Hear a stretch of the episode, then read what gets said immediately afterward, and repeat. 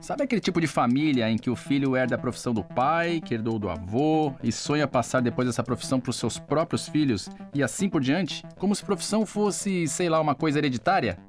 Hoje a gente vai contar a história de um cara que quase seguiu esse caminho. Geralmente, às vezes, sei lá, boa parte dos filhos ainda se inspiram muito nos pais, né? E eu gostava disso, né? Esse que você ouviu aí é o Felipe Piller Noronha, mas talvez você conheça ele como Yoda.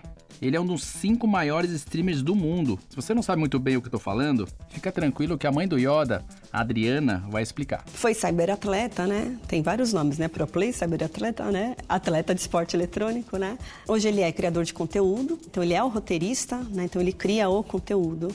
Ele é o cara que é o casting, né? Então ele é o protagonista, ele vai lá também, então ele streama ao vivo também e faz as gravações também. Meu Deus do céu, eu fiquei até sem fôlego de ouvir tanta coisa esse moleque faz ou fez, enfim. Hoje o Yoda tá aí, acumulando esse monte de função, ganhando prêmio, quebrando os próprios recordes online. Mas falando assim, parece que não rolaram uns game overs também, né? Ah, ele ficou decepcionado. Ah, aqui esse ele que a Adriana tá falando é o pai do Yoda, o Márcio. Meu medo era de ele se tornar uma pessoa ociosa, a ponto de eu chegar para ele e perguntar: você acha que isso aí é, um dia pode sustentar você e possivelmente uma família que você possa vir a ter? Teve uma época que acho que teve um dia que eu tava, eu tinha brigado com a minha ex-namorada tinha brigado com meus pais, tinha brigado com os professores, briguei com todo mundo. Foram muitos embates e quedas, literalmente. E o Yoda chegou num ponto da vida em que ele precisou decidir se ele jogava numa carreira desconhecida ou se seguia o que a família de militares queria que ele fosse. Foi quando ele meio que, eu acredito que ele se sentiu numa encruzilhada, né? E falou assim: e agora, pra onde que eu vou, né? O Yoda tinha duas escolhas: aeronáutica ou o mundo até então desconhecido dos games. Agora, será que ele conseguiu passar dessa fase? Ali foi onde floresceu tudo, sabe? Foi onde, tipo, foi caramba, mano, é, eu tenho certeza que é isso que eu quero pra mim. E eu, tipo, não tive dúvida, eu, eu não tive, tipo, eu nem hesitei, eu só fui. E ele foi.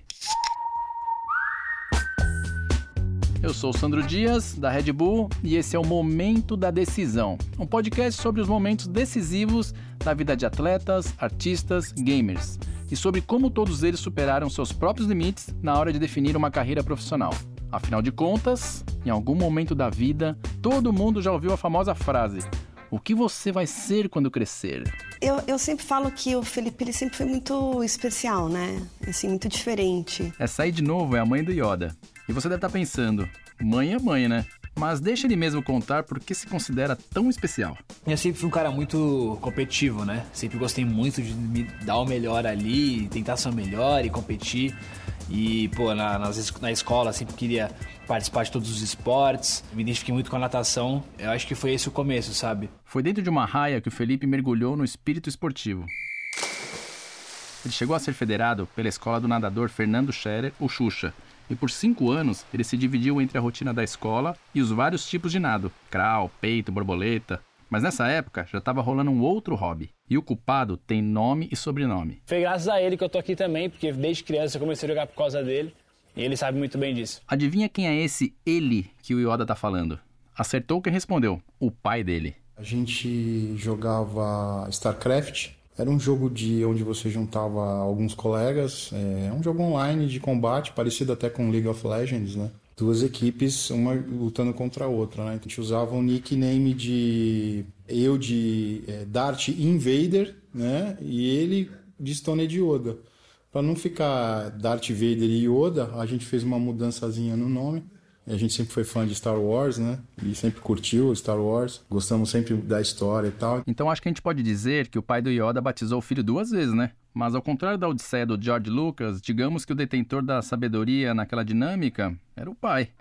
No meu caso também, dei um videogame pro Gabriel de Natal. Ele joga muito bem, mas ficou bravo que perdeu uma partida, jogou o controle na TV, depois botou a culpa no gato e aí assumiu que foi ele e tá lá um mês sem jogar videogame. Porque quebrou a televisão, é lógico. Mas daqui a pouco a gente vai arrumar uma televisão nova para ele. Até porque ele joga bem pra caramba. Dá dó de deixar ele sem jogar. Lembra que eu abri falando da tradição familiar de passar a profissão de pai para filho? Meu pai teve uma carreira militar, ficou nove anos na aeronáutica, meus tios também. Minha mãe trabalhou na polícia por um bom tempo também, dentro da, do clube da Polícia Militar. Acho que mais de dez anos, se eu não me, se eu não me recordo. Ficaram um bom tempo lá também. Caramba, pelo andar da carruagem já dá pra imaginar que Yoda não contou com muito apoio em casa, né? Ele podia até jogar, mas como diversão, para relaxar a mente. E outra coisa, não podia atrapalhar na escola. Perfeito. Você quer jogar, ok. Então, eu quero ver as notas, beleza, né? Então, era X horas de videogame, X horas de natação, X horas para estudar, né? Só que depois de um tempo, o que parecia diversão começou a ficar um pouco mais sério. A gente ia pro Guarujá. Vamos pra praia, vamos pra praia. Ah, hora vamos, não sei o quê. Não, ah, eu vou pra Lan House. Vocês deixam eu ficar na Lan House? Felipe, vocês estão na praia. Não, mas eu fico lá e depois vocês vão me buscar. Ele ficava, tipo, das três até as oito na Lan House, em plena praia. O Felipe dava um jeito de, acho que, não comer na escola, né? Ou comia só alguma coisinha e guardava o resto do dinheiro. E saía da escola e ia pra Lan House. Então, porque não tinha como CPU em casa, ele tinha... Só que a gente achava que ele estava jogando o jogo, né? Ele não, né? Ele estava cumprindo os campeonatos. Cumprindo os campeonatos? Como explicar para uma família de militares que videogame não é só lazer? Bom, e é bom lembrar que a gente está falando de 2005, né? Os esportes eletrônicos não tinham essa força que tem hoje. Eu mesmo, em 2005, nem sabia que esportes eletrônicos poderia ter uma carreira futura de profissional ou se tornar um atleta profissional de videogame. Imagina! Ou seja, não tinha referência nenhuma, nem dentro nem fora de casa. Então era muito difícil é, eu explicar para minha mãe: olha, mãe, eu tô indo bem, eu tenho chance de ser um jogador profissional. Porque, sei lá, quando você pega e fala: mãe, eu quero ser um jogador de futebol. Aí a mãe pega e fala: ah, ele quer ser o Neymar. Mãe, eu quero ser um nadador. Ah, ele quer ser o Sérgio Cielo. Se eu pegasse pra ela e falasse, pô, mãe, eu quero ser jogador profissional de League of Legends, ela ia falar, que, é isso? Que quer ser o quê? O League of Legends, que o Oda faz referência, mais conhecido como LoL, ou LoLzinho para ele, é um jogo, em que basicamente os jogadores viram invocadores e formam um time, que lutam contra um outro time adversário de outros invocadores. Mas o pai do Yoda tem uma definição bem melhor que a minha. Eu faço um paralelo, esse jogo que meu filho joga o League of Legends, né? Ele é considerado hoje o jogo de xadrez da atualidade, né? Então você tem cinco jogadores contra cinco, você tem que completar várias missões, você tem que destruir o Nexus do adversário. Então você tem que ter um raciocínio muito rápido, uma atenção muito grande no que você está fazendo, no que os seus colegas estão fazendo e que nos, nos, os seus adversários estão fazendo. O Yoda estava começando a voar no LoL, mas rolou um checkmate no caminho. Ou para usar uma gíria do jogo, um ban, que é quando você impede o seu adversário de escolher um campeão para jogar. Meu pai tirou várias vezes o computador, o mouse, o teclado, a internet. Mas não adiantou muito porque o Felipe sempre dava um jeito de catar tudo de volta. Até que veio a vida e foi lá e gankou. Quer dizer, estou usando de novo uma expressão do LoL, que é dar um gank, uma espécie de emboscada. Lembra que no começo do episódio o Felipe disse que teve um dia que brigou com a ex, com os pais, com os professores, com todo mundo? Então, esse foi um dia bem importante na vida dele, não só por causa da treta coletiva. Depois de brigar com todo mundo, ele pegou a bike. Aí eu falei, ah, vou sair de bicicleta, eu gostava muito de andar de bike na rua. Vou sair de bike para extravasar e sair de bike para andar com os moleques do prédio. E foi descer uma ladeira, eu tava descendo muito rápido. E aí a, a bicicleta ela, ela pegou numa pedrinha e a bike começou a tombalear. E nisso estava vindo um ônibus atrás. E eu sabia que tinha um ônibus atrás de mim. Então ainda aumentou a tensão, aí a bike começou a tombalear e eu, eu caí no chão, no que eu caí eu já rodei pro lado assim do, da calçada, pô, eles vão passar em cima de mim. Aí eu acordei no outro dia, eu não conseguia andar. Eu ainda tava achando que era só um, um problema, só algum machucado que depois ia ficar bem. Mas quando eu soube a notícia que eu tinha que operar, como era um moleque muito novo ainda, é, não vê aquela do tipo, ah, você vai ficar horas e horas, dias e dias, meses, né, sem fazer nada. Mas eu comecei a sofrer aos poucos, sabe? Quando eu percebi que não dava dando mais, que eu não ia ficar, que ia ficar sem andar. Então foi sim um, um, um, um baque muito grande, né? Porque você não tá esperando isso, você tá mais tendo alto rendimento, né? Nadando e tal. Então foi, foi bem frustrante. E mesmo com todos os problemas que ele enfrentou, o acidente que afastou ele da natação, mas o acidente mudou completamente o rumo da coisa também, né? E ele ficou bem abalado e aí aconteceu com ele o que acontecia comigo, né? Você tá cansado, estressado, passando por uma dificuldade, você ocupa sua mente jogando videogame. Então foi o que ele fez. E o que parecia ser uma das maiores derrotas da vida dele acabou virando uma bela fase de aprendizado. Digamos que o Yoda fez do limão uma limonada. Como a operação do joelho costuma demorar uns 6, 7 meses por aí, ele ficou de molho em casa sem poder fazer nenhuma atividade física. E nesse tempo foi o tempo onde eu mais me dediquei na, é, nos jogos, naquela época o League of Legends. E eu já era, eu já era bom, Mas naquele, naquele momento ali foi onde eu, tipo, eu me internei ali. Se internou e começou a competir, mesmo não tendo o computador mais moderno. E começou a fazer aqueles famosos streams, quer dizer, transmitir os jogos ao vivo. Isso quando ele ainda estava defendendo um time amador. Agora, você imagina naquela época o Yoda, que acabou sendo o pioneiro disso aí, que eu nem imaginava que poderia ter uma carreira como jogador profissional de videogame. O cara abriu um monte de portas e deu oportunidade para tanta gente, mostrou para outras pessoas também as possibilidades de ser um jogador de videogame. Ou seja, o cara foi pioneiro mesmo, né? E ele ficava o dia inteiro, ele não podia andar, ele estava usando muleta e, e, ele foi jogando, jogando, jogando. Ele foi do bronze, ele foi pro prata, ele foi subindo, né? Até ele chegar no Challenger. Challenger basicamente é a liga mais alta do jogo, onde estão os melhores jogadores do Brasil. E se engana quem acha que para se tornar um Challenger é fácil. Não, não é fácil. Precisa de muita dedicação e por alto você precisa ganhar pelo menos uns 170, 250 partidas e aí vai. Você imagina como deve ser complicado isso. O Felipe jogava com uma heroína chamada Catarina, tecla SAP para quem não tá ligado.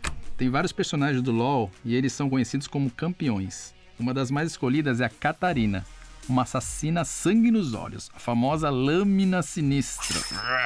Ela tem várias habilidades, mas a principal é a capacidade de arremessar várias adagas na direção de até três inimigos. Tem uma frase que define bem ela. Por quê? Porque eu posso. Pois bem, a Catarina do Yoda estava indo muito bem, só que quase ninguém sabia.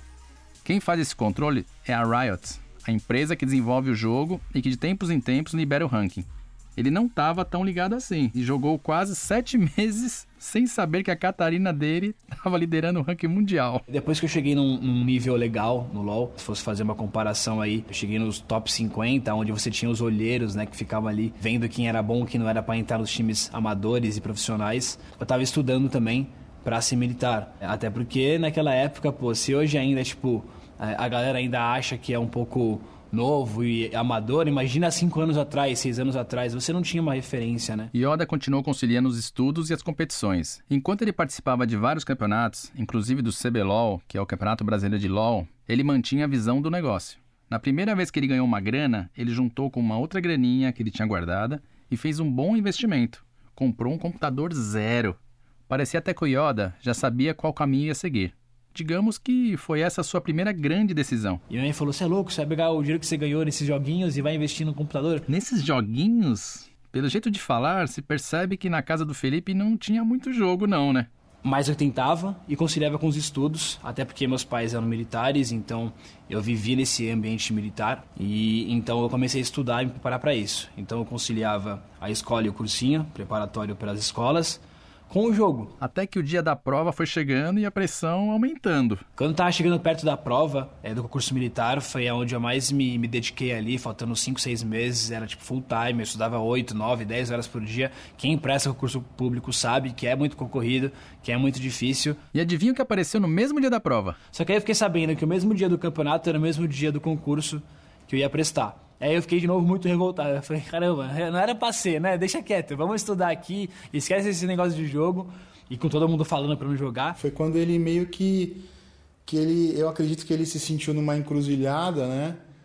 É, e falou assim: e agora, para onde que eu vou, né? Eu vou fazer o que meu pai, meus tios querem, minha mãe, ou eu vou fazer o que eu quero? Será que nosso Player One vai desistir justo agora? Se você ouviu esse episódio até aqui, sabe que desistir não combina muito com Yoda. E que quando se trata de competição, ele vai até o final. A parada é que a galera queria muito Yoda na equipe e ficou insistindo. A gente precisa de você. A gente precisa de você. E ele falou que não tinha como, porque ele ia sair da prova muito em cima da hora pra competição. Mas é aquele ditado, né? Quando a gente quer, a gente dá um jeito. No final, acabei aceitando. E aí, faltando três dias pro, pra prova, que foi onde, onde eu aceitei, eu só fiquei jogando só. Fiquei jogando, faltam três dias pra prova, fiquei jogando LOL. Nos últimos três dias do concurso, eu juro. Meus pais não sabiam, mas eu fiquei os três dias, tipo, jogando igual um louco, porque eu não queria ir mal no campeonato. Resumidamente, chegou na hora da prova, é, eu terminei a prova e eu fui. Aí eu fui, joguei o campeonato e ganhei. E nesse mesmo momento que eu ganhei o campeonato, saiu a correção da prova, né? Que você podia pegar o gabarito e ver. Para quem estuda em cursinho preparatório, o gabarito é meio caminho andado. Só pela pontuação você já sabe mais ou menos se passou para a etapa seguinte ou não. E ele passou. E aí eu falei, olha mãe, passei e tal, mas eu tava muito mais feliz porque eu tinha ganhado o campeonato. E ela viu que tava muito feliz, só que ela achava que era por causa da prova. Então foi, foi isso, eu acabei passando nos dois. E aí veio a, a parte tensa, né? Digamos que chegou a hora do playoff, ou da batalha final.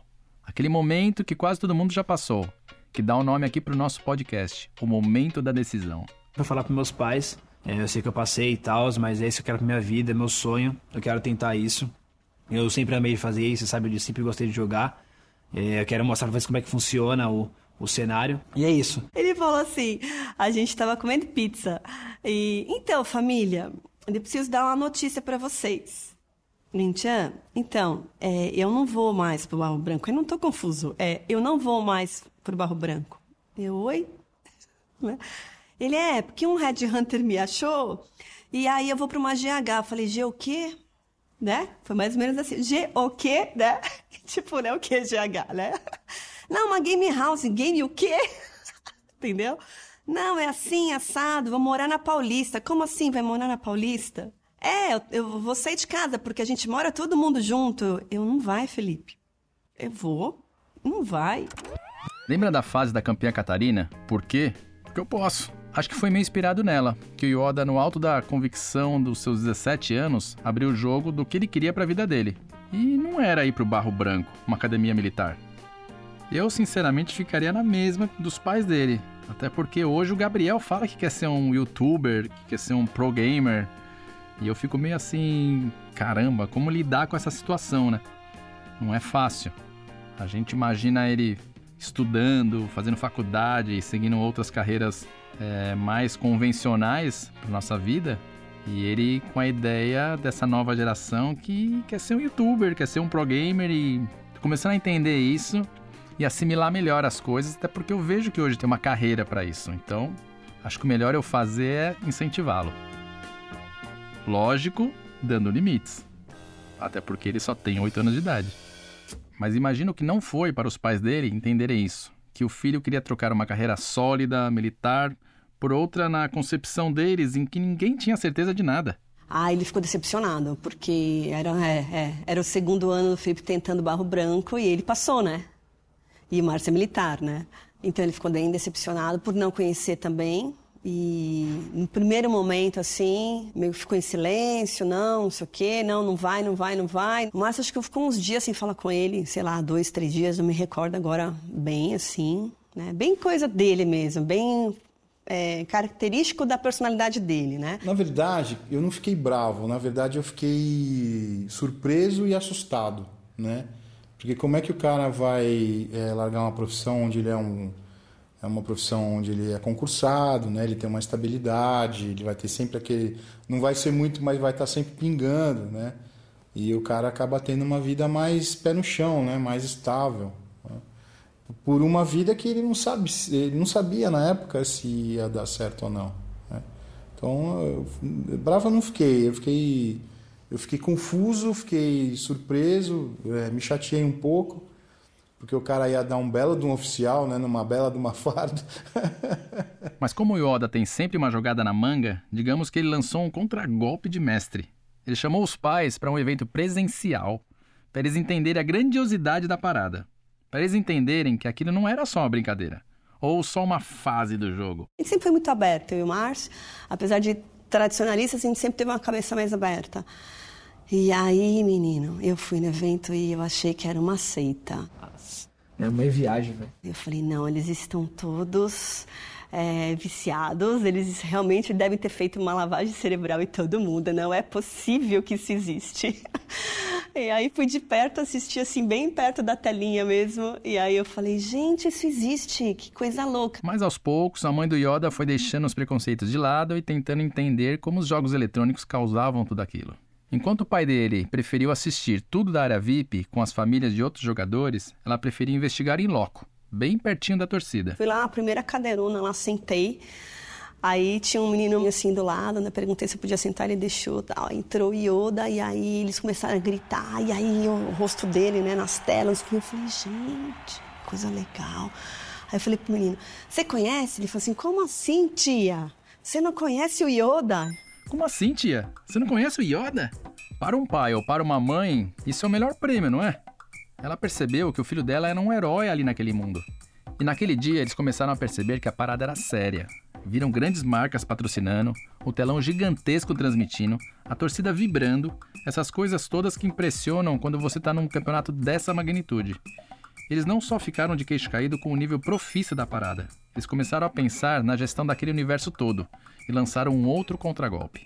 Um dia, numa, num almoço, a gente conversando com ele, ele falou assim: Olha, cara, eu vou te dar um ano para você mostrar pra gente que essa historinha aí de videogame para viver vai dar certo, né? Eles vieram com a proposta do tipo, ó, é, fica um ano nisso, se não der certo, você volta para cá, estuda e tenta uma carreira que você quiser, né? Mais uma carreira, uma faculdade, né? Que é o que a sociedade impõe. Faculdade, é, trabalho, faculdade e por aí vai. Eu não sei vocês, mas tô com a impressão que esse um ano tá durando, viu? E aí já, já se passaram seis. e o cara vive disso, tá indo bem, graças a Deus. É, tá, tá conseguindo realizar a maioria dos sonhos dele, ele tá conseguindo realizar. Aquele um ano virou seis anos. Hoje em dia minha mãe trabalha comigo, é minha sócia, minha agente. Dependo dela pra tudo no braço direito. Sem ela, não teria chegado até aqui. A mãe do Yoda usou todo o know-how adquirido em anos administrando várias academias, incluindo a academia da Polícia Militar, e decidiu mergulhar no novo mercado. E como dizem, se é para fazer, vamos fazer direito. Mas como nenhum conhecimento fica perdido pelo caminho, muito pelo contrário, vira bagagem, ela trouxe a experiência na parte da operação, logística e usou tudo isso nos quadros que saíam da cabeça do Yoda, na administração de influenciadores e da própria imagem do filho. E aquela pessoa que achava que estava se metendo numa seita virou uma referência para os outros pais. E é engraçado que hoje alguns pais vêm falar comigo, alguns amigos. Teve uma amiga que veio até aqui conversar, que inclusive é educadora física, completamente fora da caixa. Hoje tem 15 aplicativos, não tem nada a ver com nada, né? E super empresária. A gente trabalhou muito tempo juntas. Ela está com filho de 12 anos que só joga e ela não sabe mais o que fazer. E ela veio, Adri, pelo amor de Deus, me dá um conselho. Me fala o que eu tenho que fazer. Então hoje eu faço ao contrário, né? Hoje eu falo o que eu não fiz, né? O que, que ele está jogando a ler? Não sei. Ah, vai saber. E está em campeonato? Não sei. Vai saber. Já jogou com ele? Não, vai jogar. Entendeu? Então hoje eu estou tentando transformar tudo isso de uma forma com que as pessoas entendam a oportunidade que elas podem ter amanhã. É isso. Meu pai é meu maior fã, fica compartilhando um monte de coisa no Facebook. E minha irmã sempre me apoiou desde o começo, né? na época ela era pequenininha. Hoje em dia ela tá, já tá maiorzinha, então ela sempre me acompanhou. Virou seis anos, eu acho que vai virar mais uns 20, 30, 40 anos aí. Poxa, que venham mais 20, 30, 50 anos, por favor. Que no final das contas, quem sai ganhando é a gente e as próximas gerações. Que com certeza vão ter profissões novas que a gente nem imagina. Eu tenho medo de ter um filho. Porque você não sabe é, qual que é o próximo futuro. Você, tipo, pelo menos o meu mundo e o mundo onde eu vivo, daqui a um mês ele já pode mudar. E se você não se reinventar, se você não souber dar um passo à frente, se você não seguir, seguir essa onda, você fica para trás. O que é muito legal e muito ruim, né? E como é que vai ser daqui 10 anos? Como é que vai ser daqui 30 anos? Será que o meu filho vai ter uma profissão que eu não faço ideia do que ela seja?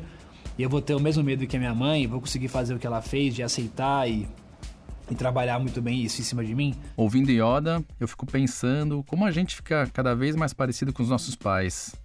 Mas também aprende a ser menos ansioso com o passar do tempo. Ou não, eu acho que não.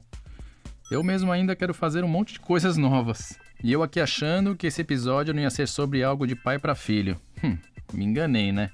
E é nesse clima que mais um episódio do Momento da Decisão chega ao fim. Um podcast da Red Bull com produção da Rádio Novelo.